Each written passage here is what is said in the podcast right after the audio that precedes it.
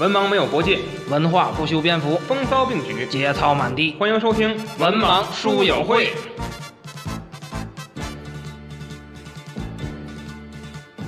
萬水千山中華，喜劇風急雨花，豪氣吞吐風雷，飲下雙杯 Hello，大家好，欢迎收听《文盲书友会》，我是主播子平，我是二龙，就是那个二龙。呃，大大龙。哎，今天咱可是一个大话题啊！哎，这个今天呢，我们这个跟大家一起啊，咱们来聊一个啊，一直以来我们想聊的话题啊，哎，就是这个。万众瞩目的 AV 女优。这今天是这话题是？吗我拿错材料了，我都把硬盘拿过来了。我以这个我们这次呢，以这个电影这个嗯从电影的这个对吧为为为切入点，电影文学是吧？我爱文学，以武会友啊，哦武德为先啊，什么玩意儿这都是。对，哎，一分哎一分一分半了啊，没聊正经事儿，这还不正经吗？这点儿时间咱相当正经了，好吗？好啊，咱今天聊这个金庸小说啊。金庸小说啊，这个实际上是一个非常庞杂的话题啊，哎，也其实不好聊啊。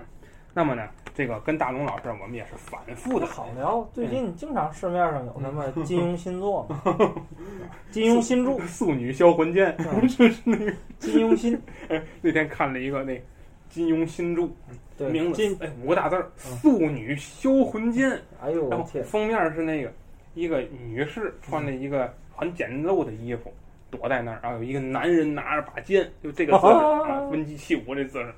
我一看，我这种文学宝库的作品 一定要认真学习啊！没没没这个没这个啊！这个说说远了啊，这个今天我们聊金庸作品啊。哎那么呢，我们经过了这个一番的解构啊和重新的编排呢啊，我们决定啊是还是按照这个金庸小说这个故事的时间线，咱们来聊啊。嗯那么金庸呢，除了他这个后期啊有一这个最后啊有一个短片叫《越女剑》之外哎，啊，一共有十四部非常著名的作品啊。金庸先生就一点好啊，他这所有作品都著名啊，哎，所以那个就不用点名介绍某一部了。对对对，那么我们按照时间线呢，那么除了《越女剑》之外啊，嗯第一部啊就是这个《天龙八部》。哎，小李飞刀，怎么不是这个李飞刀，到底聊谁？咱不是小李飞刀吗？不是，这个《天龙八部》啊，嗯所以我们今天开始啊，就给大家嗯聊一聊《天龙八部》这部作品啊。哎当然了啊，这个也是聊到哪儿算哪儿啊。少一横啊，这是打印大大龙八部的，跟谁说哦，的？天龙大八，龙八部那，大龙八部啊，把你拆成八块儿，哦，太吓人了，咱别聊这个了。这可是恐怖片儿。是啊一看就温子仁导演的。看 电锯惊龙是吧？大龙八部，天龙八部我。们今天就来聊聊《天龙八部》，聊到哪儿算哪儿啊。行行行，咱们啊，少看了这个一个。首先呢，咱还是要这个简单的介绍一下金先生啊。金先生这个之前咱们这个金庸先生去世那一期，哎咱们其实哎也对他的回忆很多。没，错，那一期呢，我们邀请到了金先生来，哎，不是那个，啊 就是我们谈到了金先生。金庸先生呢，这个早年是报人啊，也就是做报纸的，但是实际上他他是想当外交官。哦，但是呢，他就是因为他在外交学校上学的时候啊，对于自己的这个那个师长上级有所不敬。有一些点评。哎，就金先生一辈子干的两件事儿，一个就是写小说，一个就是点评。啊点评，他就点评了指，指点点，点评了一下师长啊，结果被开除了啊。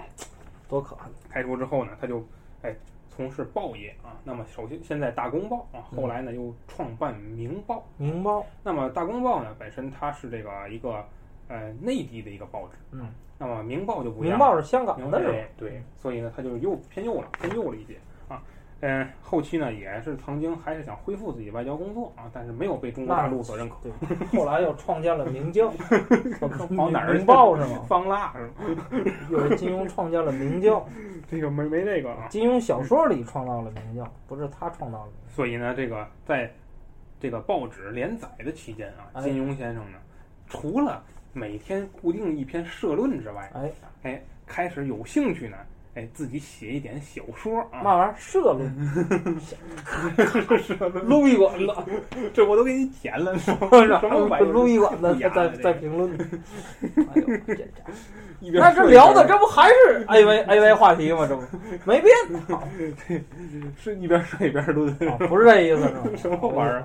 没有这个啊。我以为是那个社啊。嗯那么，在这之外啊，嗯就是每开始连载一些作品。嗯，他刚他一最开始啊，他是跟梁羽生先生是同事，哎，两个人呢就对这个武侠小说，嗯，有一些认那个那个怎么说，有一些个切探磋探讨。嗯。哎，大家知道梁先生首先是呃比金庸先生资格老，嗯，其次呢他的这个作品呢也是名声在外。我觉得。梁羽生的作品，我最近读了几部，嗯。像什么《平宗侠影录》啊什么《白发魔女传》，嗯就是它里头的那个怎么说呢？不不能叫写作手法，写作风格吧。嗯，有的时候我觉得跟金庸挺像的，他们都可能也是互相。都是偏新派，但是客观的说，嗯就是梁先生啊，我个人感觉这只是个人感觉，嗯就是说他的文学的造诣偏高一些，嗯就文学的造诣，包括他这个说呃那个旁那个旁征博引的东西，嗯包括他自己写的诗词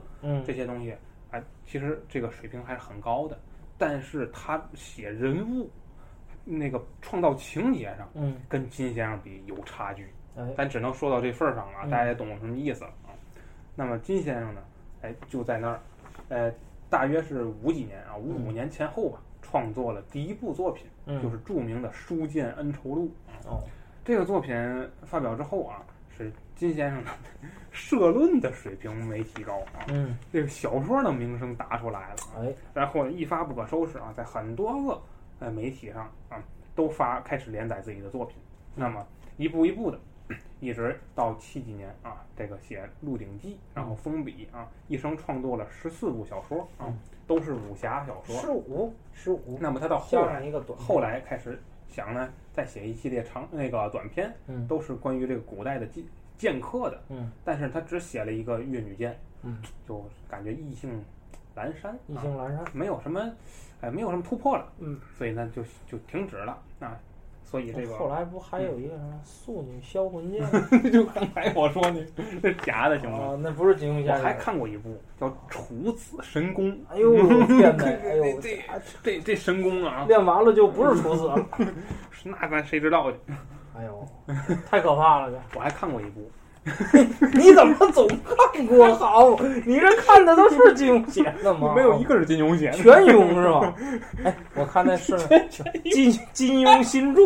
哎，你不知道的，以为金庸新新的作，你看作者名字叫金庸新，金庸新这个人著的。金庸新、金庸剧，对，还有全有全庸，真有 你看不清楚。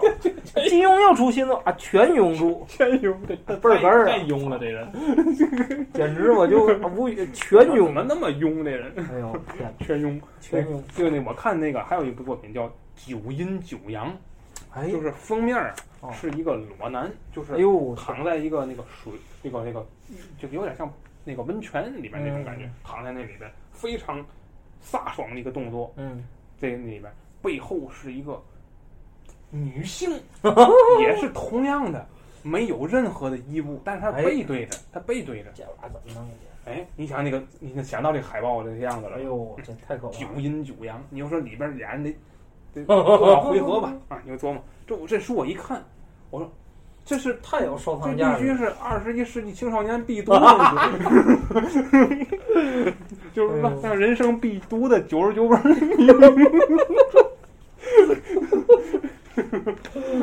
没这个啊，没这个，过哪儿去了这都？咱说《天龙八部》，人生必读。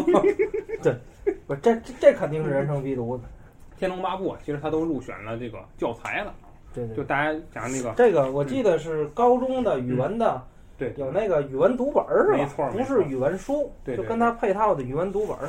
对，里头有有有一回是，就专门儿就是节录的《天龙八部》里的这个什么十八飞骑对烟云举，好像。没错。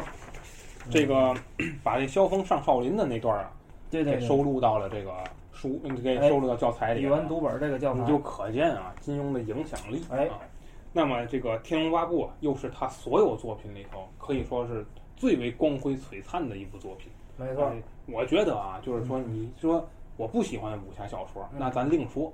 你只要喜欢武侠小说的人，这部作品是不能错过的。对嗯，那么咱们就聊一聊。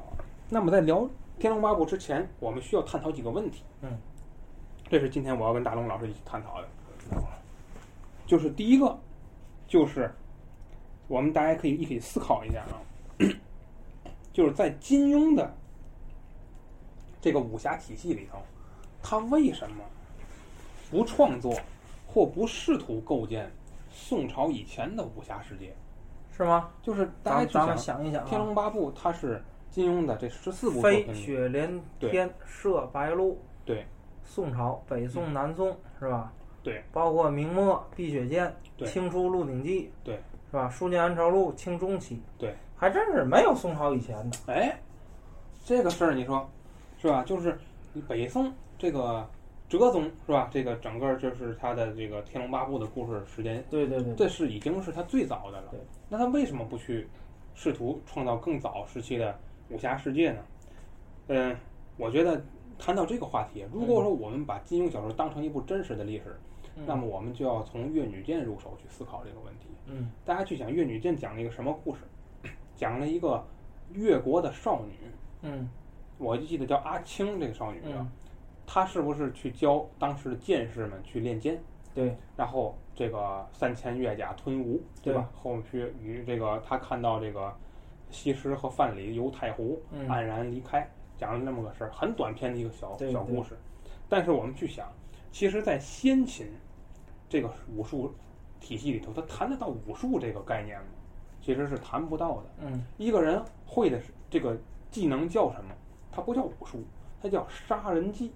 对，对不对？其实就停留在那样一个时期。嗯在先秦时期有两种，有两种人掌握这种杀人技，嗯，哪两种人？刺客和游侠。没错。大家去想，这这个韩非子，所以太史公要为嗯《刺客列传》对还有《游侠列传对，你看这个，呃，韩非子就写嘛，说这个侠以武犯禁，》，文以儒乱法，侠以武犯禁。所以他这个侠侠是什么意思嗯？侠单立人儿，指人。嗯右边的家什么意思？拿着东西，嗯，拿着家伙。一个人拿着家伙，在古代就是侠的意思。嗯他有这个褒义的概念在里边吗？在最开始的文字创作里，他没有这个概念，没有。他是后来人们附会上去的。对什么侠什么侠，包括咱们今天看超级英雄，闪电侠、蜘蛛侠。都有这个，但是以前可没有。嗯以前刺客和游侠里面的这个侠，侠义武犯禁的侠，就是指这个人手里拿着家伙，嗯是他是这个意思。所以在先秦的时期，他没有武术概念，他只有杀人技的概念。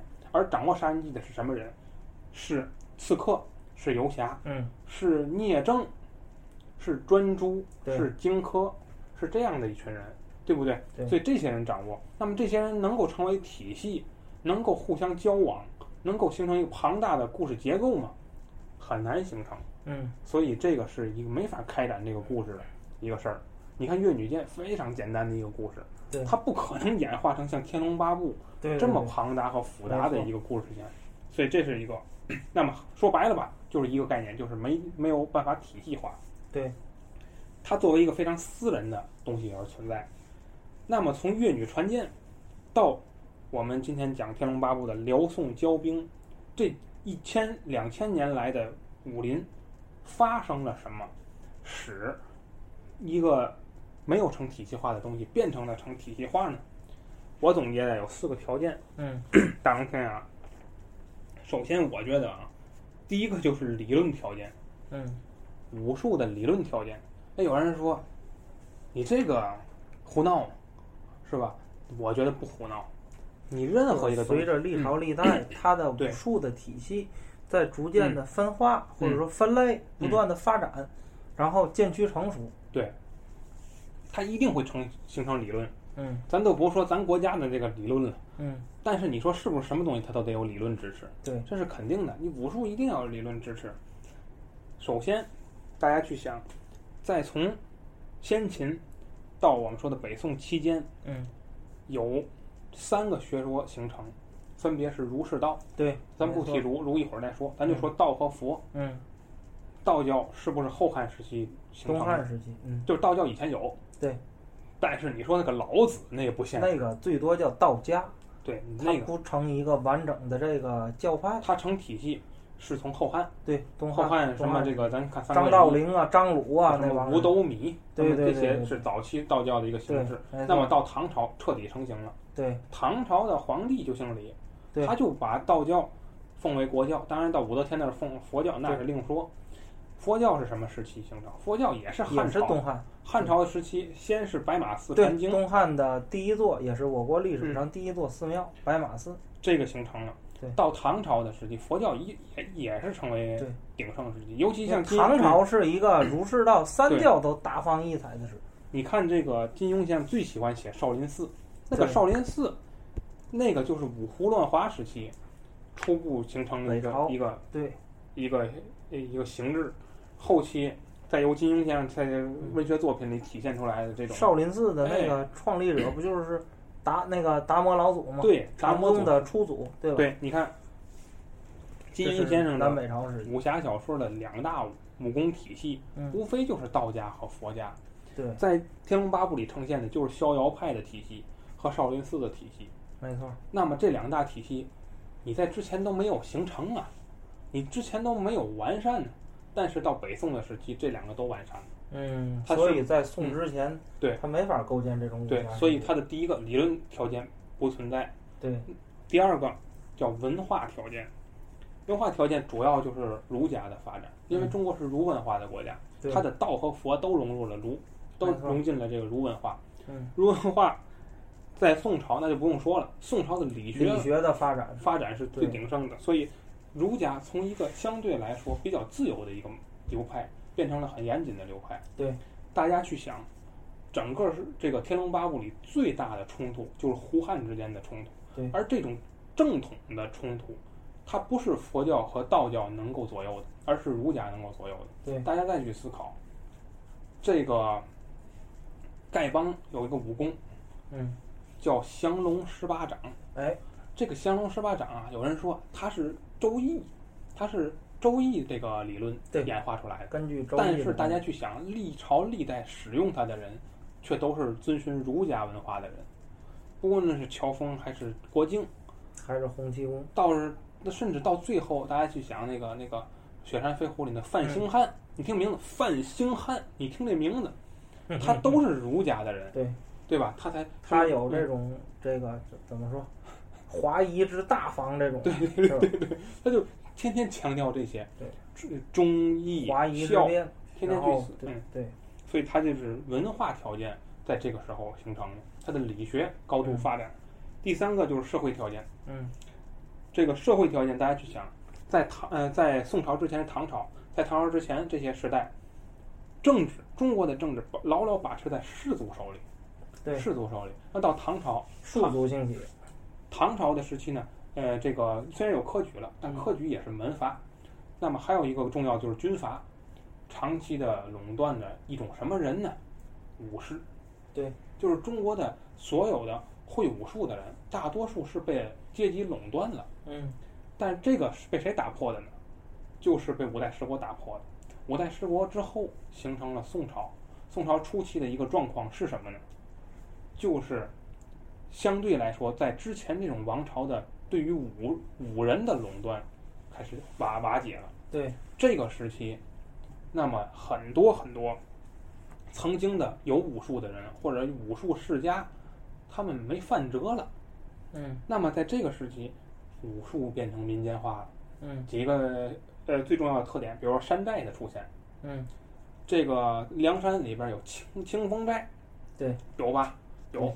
这个《二龙山，天龙八部》《天龙八部》里是不是有秦那个秦家寨？对，是有个秦家寨。那年还有那个嗯尤坦之他们家那种聚贤庄，对，秦秦家寨的武功叫五虎断门刀。嗯，那个是不是这里边就出现了？哎，你看秦家寨，还有什么？比如丐帮的形成。嗯丐帮很早就有，但是它真正成型，大家去想，汪建通是第五代的帮主，哎，乔峰是第六代，那是北宋的中后期，对，也就是宋朝形成的丐帮，可以这么去理解。对，那么最起码在金庸的小武侠小说嗯体系里是这样。对，那说明以前练武是可能是一个上层社会的一个事儿，像像赵匡胤练武功，对不对？就是大人物，本身是节度使，对然后呢，自己一、嗯一步一步的做将领，掌握兵对权，包括他手下的嗯士兵，是吧？就是学成文武艺，嗯不说货与帝王家吧，嗯，他最起码卖货与世家。哎，对，但是现在这个大量的流民出现了，你看这会武术会武术的人都进丐帮，你说他哎有什么地位？他没有地位了。嗯，第三个就是镖局的出现，虽然在这个《天龙八部》里啊，镖局好像还没有太成型，对，但是到后期大家看到元朝的时候，那个《倚天屠龙记》，元明时期差不多是，那个《倚天屠龙记》怎么开始的故事，就是什跟这镖什么什么镖局是对？吧出现了，好大通啊，是什么？就这个问题就出现了，是吧？所以这些个会武术的人，他变成了一个底层人物，嗯，他又底层人物又抱团儿，他们又成成了一个体系，这样的话，武术就出出现条件了。各门各派。那么除了以上这三个必要条件之外，还有一个就是你想形成武林的大事件，你要有导火索。嗯，所以在这个故事里，就是民族矛盾的升级，成为导火索。那么实际上，大家看前半段，整个这部书的四分之一都讲段誉的经历，哎但段誉的经历他没有形成武林的大事件，他也没有形成严重的冲突，而是乔峰出现，杏子林中商略商略平生意，义，还出现了大事件，对不对？丐帮出事儿那是大事儿，对吧？所以你看，中原武林的第一大帮嘛。所以我说金庸小说它所它整体的时间线，它形成了一个大的脉络，这个脉络就是武术从个人变成了门派，嗯，就是这样一个线，这样一个发展线，才使他能够去写武侠小说。我觉得这是一个很重要的一个契机啊。嗯，好，这是我们说 这个这千百年来武林发生的什么事儿嗯和这个故事的体系化啊。好，嗯，那么我们讲完了金庸先生为什么不写北宋之前的这个武林，或者哎不以这个为背景去写故事，但是我们必须说，金庸先生还是对这个历史啊，可以说是信手拈来的。他对这个历史的掌故，可以说他每一部小说里基本都融入了大量或多或少的大量的史事事实或者是历史人物，把历史人物和武侠人物又结合在一起。而且你嗯会觉得什么呢？就是他的这个融合呀，嗯，一点儿不牵强附会，就是非常自然的就融融入进去，嗯，就是毫无违和感，让你读起来，对，嗯就是你看那个那个那阵儿我们聊这个《三国火枪手》，嗯就，说大众马就是这样一个水平的。但其实你看这个金庸先生，就是我觉得比大众马水平还要高，这是我感觉的。就是大就是嗯有有一个学科不是叫嗯比较文学嘛，对就是也曾经是把这种中外的类似的嗯作品相比较，因为这个确实也是有嗯不止一个人研究过，就是大仲马的作品和金庸嗯作品的对比，确实有相似之处。就但是你看啊，我那阵儿我看大仲马，我觉得可能我觉得可能跟译译本有关系，嗯就是中国人在翻译过来，可能感觉就是它故事性高于文学性，嗯，而金庸先生是故事性和文学性兼有都有。兼兼顾是吧？嗯是这样。我们再来聊聊《天龙八部》这个书对金庸武侠体系的意义。嗯我觉得啊，就《天龙八部》，它是金庸先生人生的就创作生涯的倒数第五部作品。嗯就是虽然我们今天是第一个聊《天龙八部》，嗯，它是时间线上最早的，但是它在创作顺序上，它是倒数第五部。嗯嗯，他完了之后的大部头儿就两部了，一个是《笑傲江湖》，一个是《鹿鼎记》。嗯大家去看啊，就这他人生中这最后三个大部头的作品，其实都跳出了武侠的局限性了，嗯，就是它上升到什么？上升到文学性和思想性了。对，嗯，都是我们可谓叫什么叫集大成之作。哎，但是我们说后两部故事它是线性的。什么叫线性的？就是一个主人公，我的人生发展，我的一条线，嗯。包括到《鹿鼎记》也是，就是一条线。它的故事的背景也相对单一，都是大一统王朝。没错，像《笑傲江湖》没有背景，我们可以猜测出是明朝来，对。但是没有背景。《鹿鼎记》那完全就是康熙的康熙的历史啊。嗯。唯独《天龙八部》，它是融合了整个时代背景和人物关系的一个复杂性，对，而且它的它的这个作品里头没有一段关系不是复杂的，不是错落的，这就体现了这个作者他对于情节和人物性格创作的一个非常高的水平。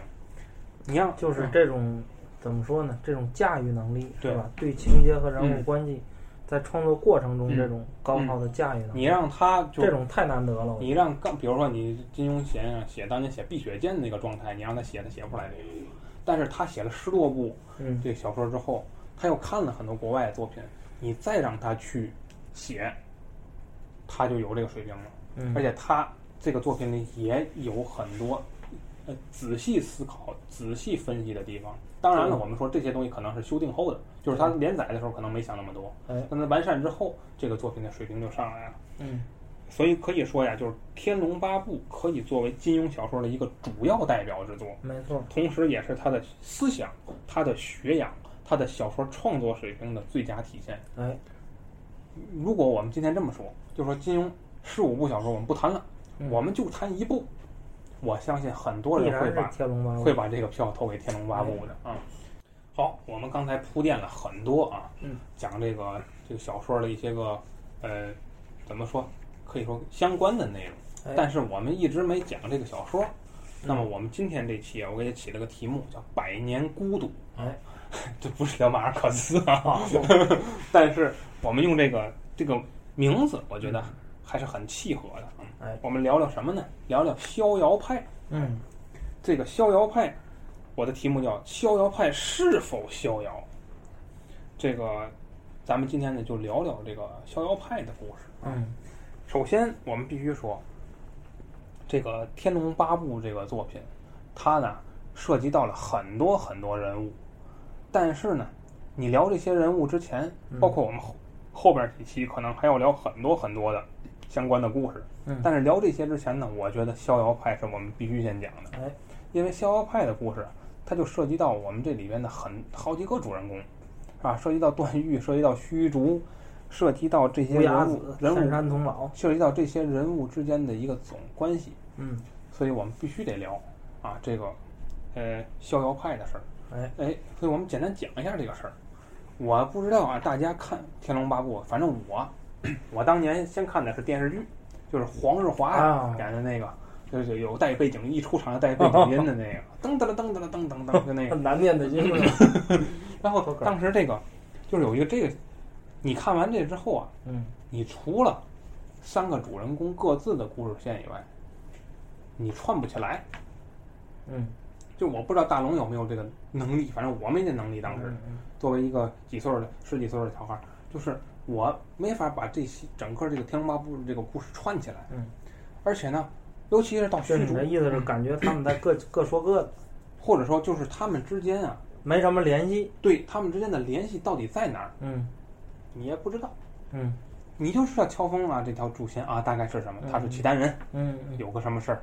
你知道虚竹啊误误点真龙棋局，嗯。然后练成神功，啊，然后你看段誉，你就知道遇上了一个妹妹又一个妹妹，嗯，最后跟王语嫣在一块练个六脉神剑，就是，但是你没法把这个事儿就是紧密的契合到一起，对，你就没法让把他们捏到，就是这些故事线进行一个串联。对。我觉得核心在哪儿呢？其实核心就在这个逍遥派身上，嗯。就是你不了解逍遥派这里边的事儿，所以你没法把它跟后续的故事进行一个串联。哎，哎我不知道今天听节目的朋友们有多少个啊，就看这个没看过原著，嗯你光看电视剧，可能还是小时候看的，那你很有可能其实也不太清楚这个逍遥派到底是个什么事儿。嗯所以我们今天呢，作为开头，我们就可以简单讲一下这个事儿。我不知道大龙老师还记不记得啊？这逍遥三友啊，这三个人之间没羞没臊的哎，故事。对对对对，大龙老师，李秋水是吧？对，天山童姥，没错儿，还有这个乌鸦子，是这俩这俩女的呢，一个是他师姐，一个是他师妹，是吧没错儿，然后三个人发生了 不可告人。床上 没有没有，这这打，一男带俩女，那叫嘛？双双飞，这这段我得给掐了，他哪儿？没没没有这个是吗？这个就这样，就是说大龙老师啊，这前置的这个故事其实记得差不多的。感情纠葛，哎这个三个人之间的感情纠葛。逍遥派的创始人呢，就叫逍遥子。嗯，你说这人得多逍遥啊！果仁堂逍遥人，谁吃不不不是不是不是一种逍遥啊，欢乐就在今朝，没这个，没这个。哎呦，想哎，你你这一说逍遥，我想想，好像好多里头都有这个什么。哎，小李飞刀是不是叫李逍遥啊？谁说的？不是 李仙寻欢。仙剑哎奇侠，传有一个什么叫哪个里头有个李李逍遥？仙剑奇侠传》。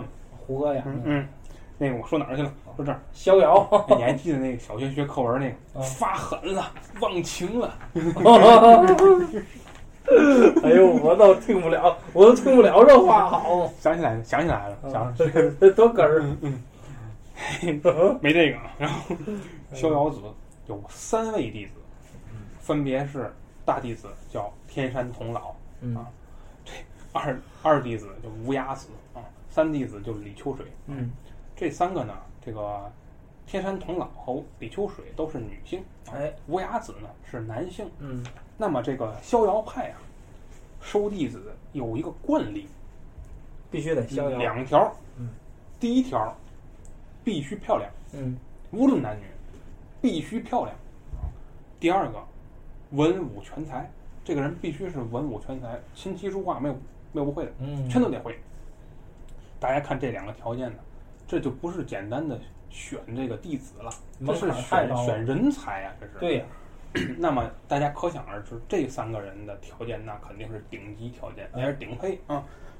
但是呢，这三个人里边呢，是这个，我觉得还是有一点重男轻女吧。嗯选了这个无崖子继承了逍遥子的衣钵，哎那么无崖子呢就拿到了他们掌门的这个七宝指环啊，嗯叫呃反正就是个信物吧。指环王，哎，这这指环王了没这个啊？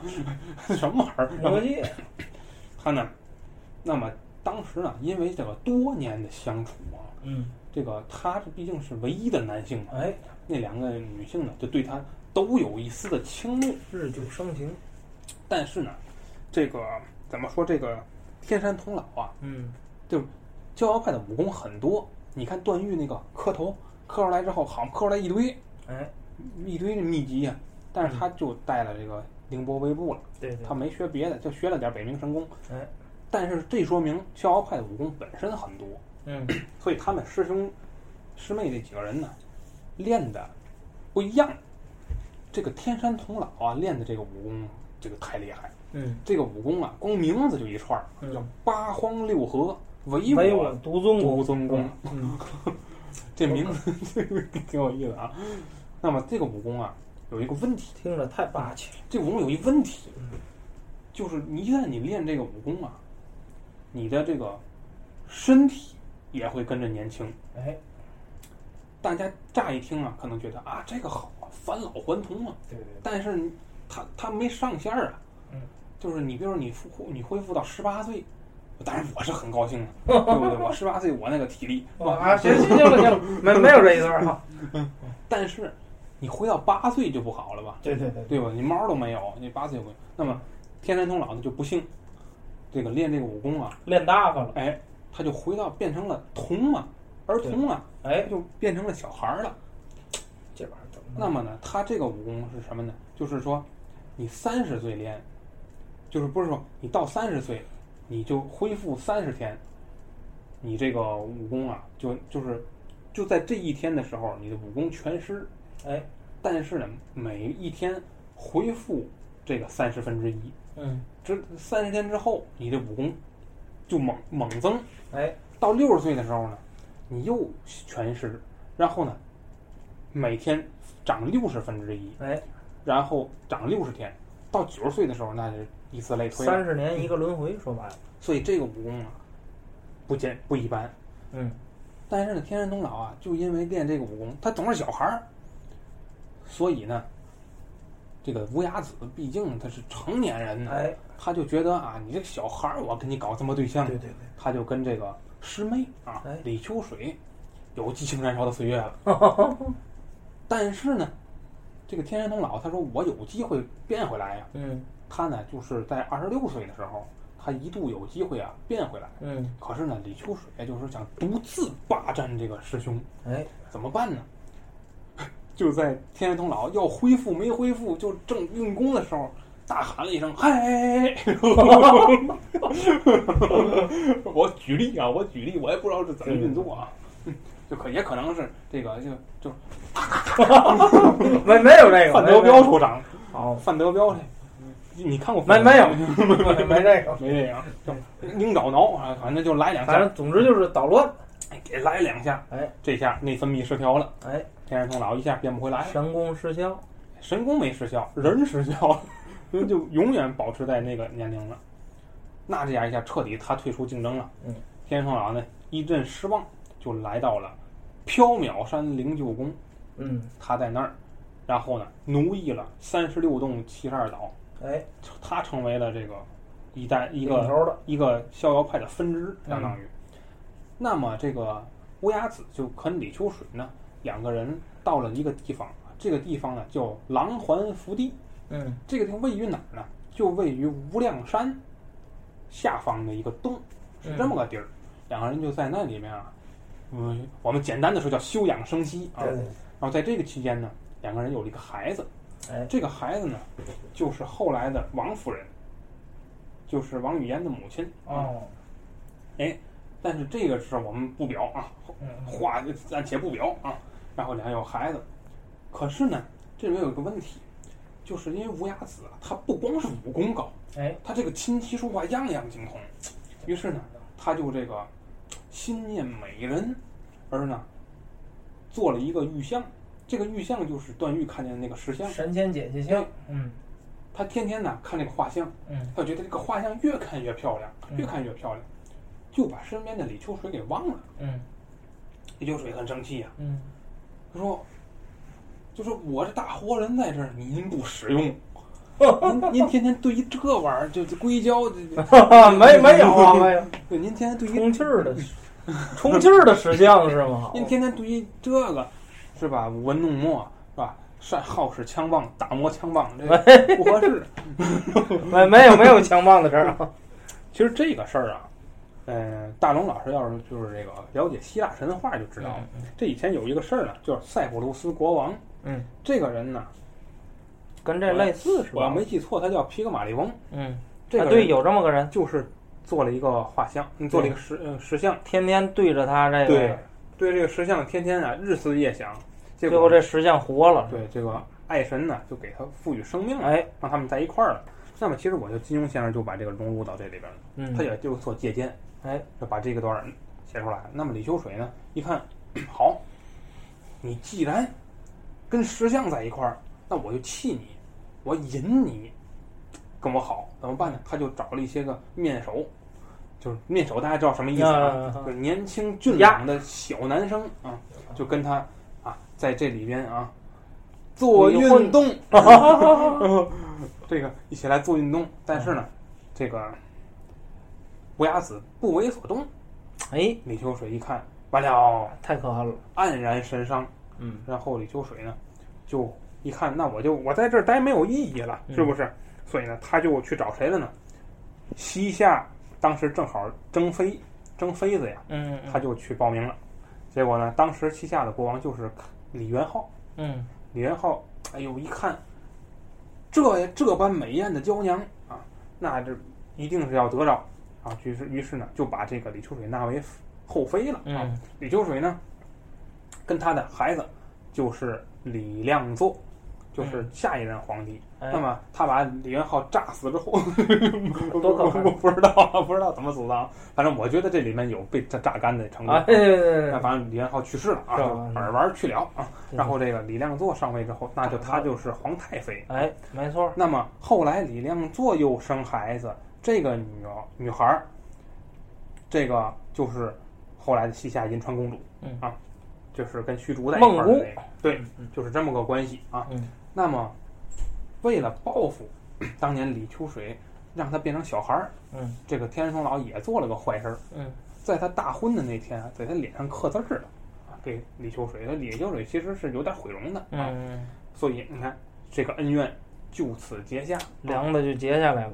对，然后后来经过虚竹，后来就是这个，这就是正就是整个书中正式描写的剧情。到虚竹那儿，那么李秋水和这个天山童姥两个人呢，呃，就这个一直在恩怨，就包括这个他把天山童姥手砍下来，哎，还有怎么样，两个人打最后呢，虚竹拿出来乌鸦子给他们的画像，嗯就是留给他们的一个遗物。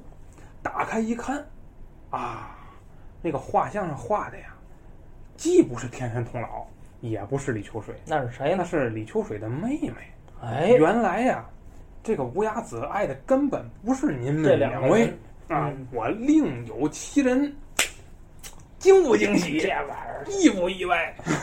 太哏儿了，这个好。哎，于是这两个两个女士啊，哎，在一场悲凉的气氛当中啊，释然了，然后去世了啊。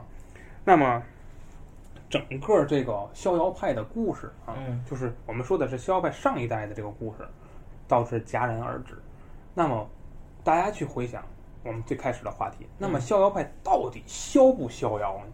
我们可以看到啊，一点儿都不他重要根本就不逍遥。是他们三个人的一生啊，听着就都是。悲剧啊。对，那有人说乌鸦子不是得到什么悲剧？乌鸦子那个后面我们讲丁春秋的时候要讲，嗯，那他的人生同样是悲剧啊。对，那么除了死亡，没有人能够真正的逍遥。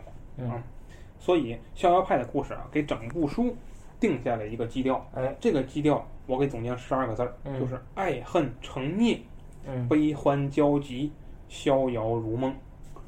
那么逍遥派的故事，这十二个字儿，我们可以回头去看整个《天龙八部》书中任何一个人、任何一段关系、任何一个故事，嗯，都符合这十二个字儿，没错。他就给整个书定下了一个基调。嗯，所以我们今天的结尾就用这个来收尾。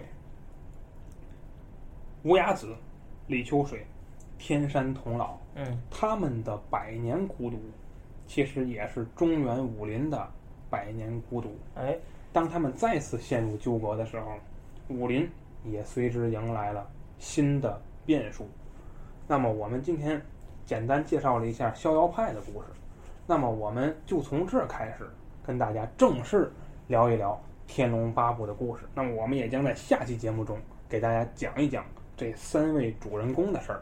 这期节目就是这样，感谢大家的收听，大家再见。再见。